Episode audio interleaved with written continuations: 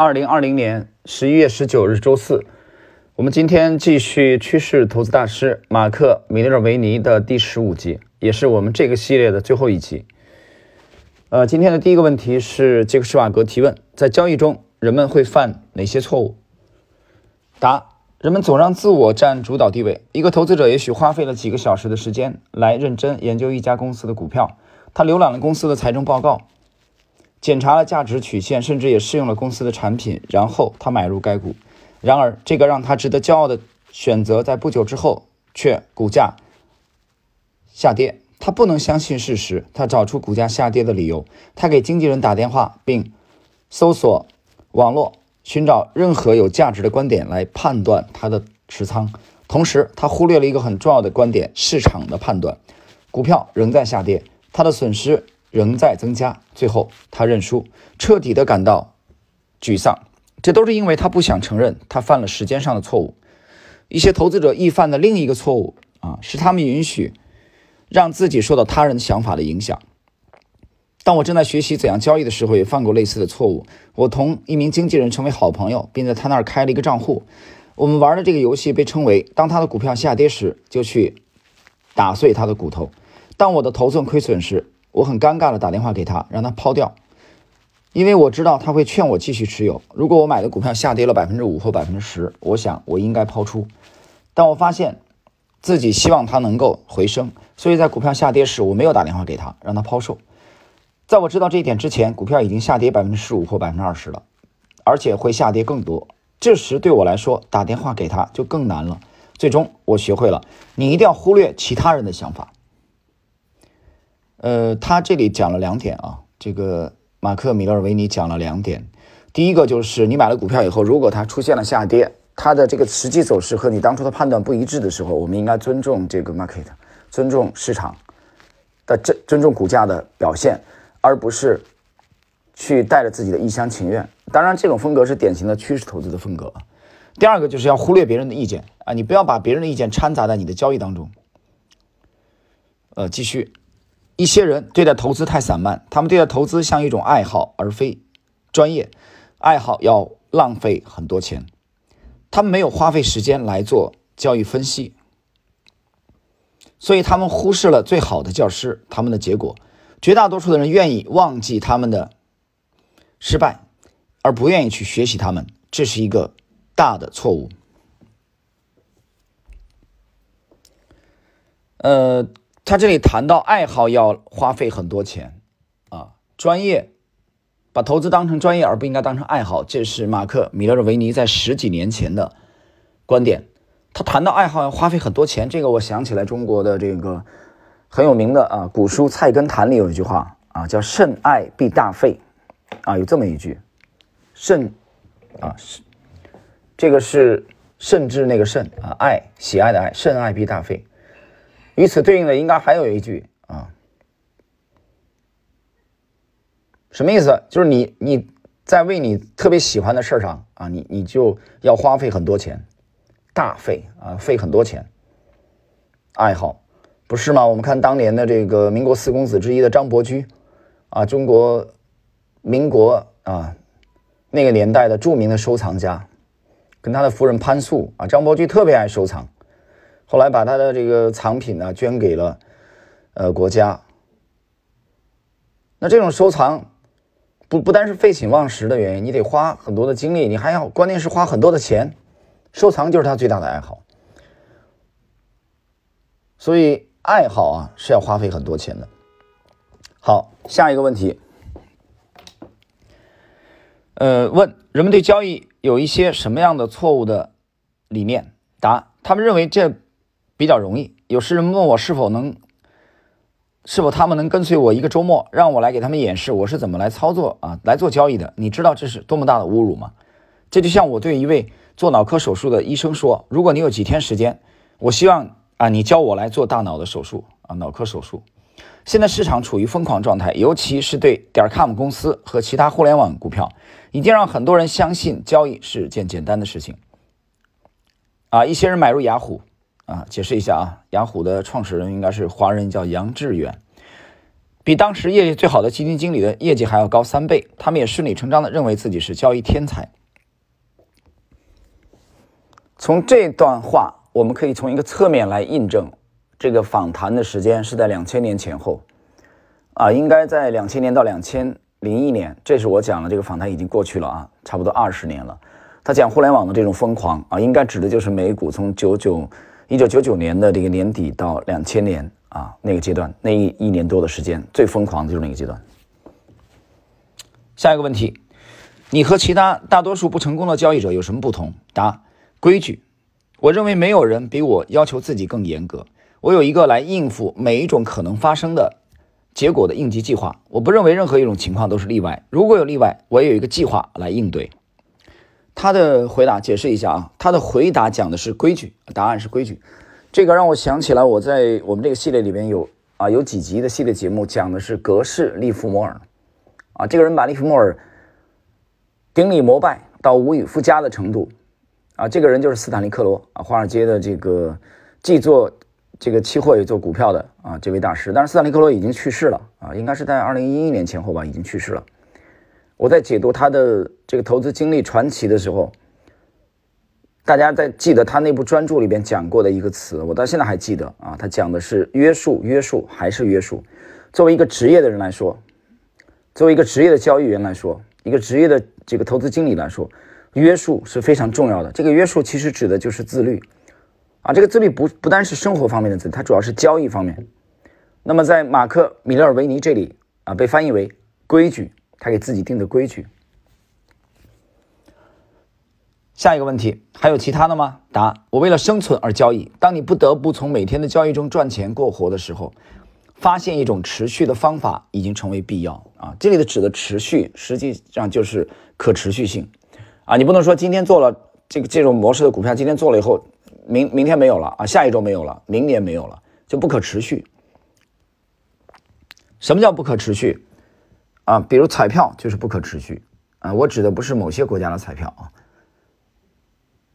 某些地方的彩票，你可能买一辈子也中不了。当然，中彩票的几率是非常小的。可是，即使是没有作弊的彩票，你去买的话，也是个小概率事件啊。比如，假设有人今天中了彩票，你认为他明天再中，啊，中了大奖，明天再中大奖，明年再中大奖的几率能有多少呢？几乎可以忽略不计了啊。或许他下辈整个这一生也不会再有第二次机会了。绝大多数人而言，一生中一次彩票的大奖，都已经是可望不可及的事情啊，跟做梦一样，几率太小。下一个问题：当你的持仓做错的时候，你是怎么知道的？马克·米尔维尼鲜明的回答：股票下跌，这就是你需要知道的一切。牛吧，牛人啊！啊，这个很简洁，就是你的股价，你买的股票跌了，这就是你要知道的一切。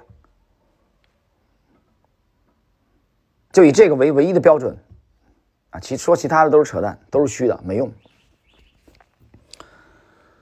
呃，是最后一集啊，我们精简，因为这里边有有几个这个比较拖沓的啊，跟我们这交易没有直接关联的，我都给它列略去了，就可能略去了两三个啊。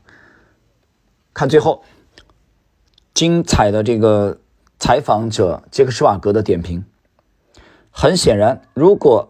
米勒尔维尼能更详细的说明他是如何选择股票和确定交易时间就更好了，但是我不得不同意他的最重要的建议，啊，他罗列了几点，我们等会儿讲。这个开篇的这就是我刚才讲的这一段话啊，如果透露了一种无奈、很遗憾啊的这种口气，什么意思呢？就是米勒尔维尼打了埋伏，马克·米勒尔维尼在当时。杰克施瓦格采访的时候，没有就他如何具体选择股票展开深入的讨论和分享，听清楚了吗？所以作者很无奈，但是没办法。好，那我们就就他愿意公开的部分啊，展示的部分，他做了以下的小结：第一，严格控制你的损失止损；第二，制定适合你自己个性的方法；第三，自己来做调研，按自己的想法行动，不要受别人想法的影响；第四。对每一个可能发生的事件制定一个应付突发事件的计划。第五，对你的计划保留绝对的规矩就是无条件的执行啊，不要说有什么例外。你既然定了计划，那么这里交易当中有一句话啊，在在这个投资界很流行的，叫计划你的交易，交易你的计划。在交易之前你要有计划，但你在交易过程中你就执行它的这个计划啊，所以叫计划你的交易，交易你的计划。好，我们看整个这个访这篇访谈，也是我们整个系列最后的部分啊。这个杰克施瓦格的感想，是的，我知道这些观点中有一些啊，如这个规矩和亏损呃这个止损，似乎作为交易建议已经变成啊陈年的老调。但是不要小看这些原则的重要性。为什么你认为他们变成陈旧的观点呢？事实上，规矩和止损。是我采访到的交易者们经常提到的成功交易的两个关键因素。米勒尔维尼向我们证明了，给他带来额外帮助的就是分析他过去的交易。这类分析的洞察力可以改变他的交易模式，帮助他从微不足道的业绩走向巨大的成功。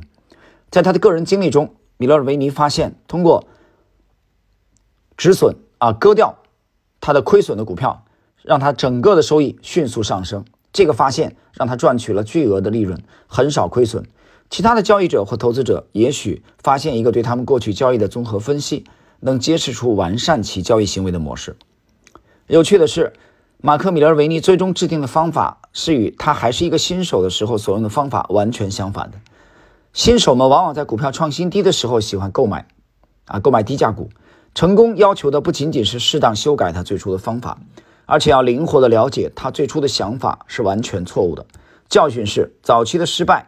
不会阻碍长期的成功，只要能够接受改变啊！这个是以上就是杰克施瓦格对马克米勒维尼这个股票魔法师啊，美股交易冠军的在二十年前的经典的这个采访啊，我们对他的整个系列的解读用了十五集的时间啊，到这里结束。在尾声，我最后讲几句：一个新手成长为一个交易的呃这个巨星也好。啊，一个投资的高手也好，都需要时间啊，需要精力，需要献身精神。我经常讲，这个这个行业需要献身精神。这个里边，我们这个我记得在前天吧，有一位星友在知识星球半红的专栏向我提问：啊，头老师，你认为趋势投资的信仰是什么？啊，我回答他：第一是三大公理，第二就是牛顿第一运动定律。牛顿第一运动定律，学过物理的人都知道。啊，我们不用多讲，这这肯定是趋势投资的信仰。三大公理，很多人可能听说过啊，可能也读过，就三句话嘛。这三句话有什么了不起的？我觉得这三句话非常重要。我这里边经常解读的是那个历史不断重演，可以说我们整个的交易体系，也可以说从入这个行业到现在，我的还能在这个行业啊继续生存下去，我依靠的就是这句话。就是历史不断重演。那么许许多多的投资者没有意识到这句话的巨大的价值啊！就比如说，从九月十九号在喜马拉雅，我做了将近五年的这个专栏的节目之后，在九月十九号我们推出的第一个付费的系列的音频，就是 A 股主力密码系列十集。后来对米勒尔维尼的这个交易系统的这个解读，我花了四集的时间，当然还有一集没讲啊。本来是五集的那集内容没讲，以后有合适机会再讲。我只讲了四集马克·米勒维尼，威廉·奥尼尔的基本上只用一集啊，可能很多对他很熟悉了。我只讲了威廉·奥尼尔的两个超级杯柄。威廉·奥尼尔整个体系里边最这个出彩的就是坎斯利姆，坎斯利姆里边的灵魂就是杯柄啊。除了它的基本面的因素以外啊，在图表这方面，杯柄是整个杯柄是利弗莫尔的。呃，不是这个威廉奥内尔的独创，之前也有人这个曾经描述过他，但是把他提到这种这种高度，而且让威廉奥内尔成名的就是杯柄。但是这部著作里边，《笑傲股市》里边，他罗列了几十个杯柄啊，很多人莫衷一是。那么这些杯柄，几十个杯柄的核心，实战价值最高的是哪种呢？我把它精炼出了两种，在威廉奥内尔的两两种超级杯柄啊这一集里边。跟大家做了详细的讲解，它在 A 股中到底怎么去应用。所以，我们回顾整个的这个系列啊，那么有人问我说，这些啊系列的节目，它的手法会变吗？我可以负责任的告诉你，几乎不会变。我还可以负责任的告诉你，这些节目里边的手法，在十几年前啊，二十年前，都都在这么用。听懂了吗？历史不断重演指的就是这个，但它用在不同的股票上啊，用在不同不同的行业上。比如零三年启动的是汽车股啊，零四年这个石化啊钢铁啊，零三年下半年上半年是汽车股，十一月份的时候就是这个五朵金花了，钢铁啊石化这些股票。到零五零六年启动的又是什么呢？券商啊，地产金融啊，比如招商银行啊这些股票普发。等你到了一六年以后，启动的又是酿酒类的股票，所以它在不同的年份启动的行业、启动的牛股、领涨牛股都会有区别。但是你记住，这些看起来不同的当中有什么共性，有什么相同呢？这是我之前去解读这个杰夫·贝索斯啊，亚马逊的创始人经常讲的啊，他只关注什么不变啊。这话我读到以后真的是浑身一震那种。啊，灵光一闪，最后我们孜孜不倦的探求，从九七年入市到现在，到二零一三年这个模型定型啊，破译了这个结构。这个一三年定型之前，我至少投入了十二年的时间，这十二年失败了多少次？其实，难道我们其实不就是在探求哪些没有变吗？或者说几乎没有变吗？但是你看看身边很多人做的投资做的不好的，他都有个共性什么？他们一直在追求变化，对吧？我经常讲，比如今天交易开盘之前有什么消息吗？能不能刺刺激哪些股票在当天涨停的？今天有什么新的新闻吗？啊，今天这个 PVC 的价格期货价格有没有大涨？啊，鸡蛋的期货价格有没有大涨？他们只关注这种变化，真正给你带来巨额利润的不是这些玩意儿。啊我从来没有否认这个世界上有人通过高频交易致富，我们承认这一点啊，也有这个我现在在解读的这个量化投资的神话，吉姆·西蒙斯的大奖章公司的这种啊高频，但全世界这样的公司能有几个呢？小概率事件，大部分的优秀的专业的交易者，他们的巨额的利润啊，他们的财务自由。这个精神自由、生活自由是通过什么实现的？是通过长期的力量，是通过长期的幅度，把伟大的成长股当中赚到了五倍、十倍啊，甚至几十倍、上百倍来实现的。财务自由、巨额利润不是通过每年去抓几个涨停板啊，十个涨停板、二十个涨停板来实现的，这当中的差别是显而易见的。所以人拼到后来拼的是什么啊？拼的是格局、境界，拼的是洞察力和想象力。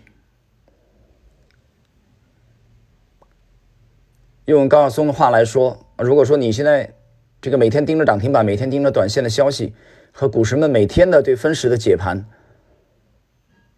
是眼前的苟且的话，那么伟大的成长股、高阿尔法股，他们不屈不挠的创出历史新高，不屈不挠的在上涨。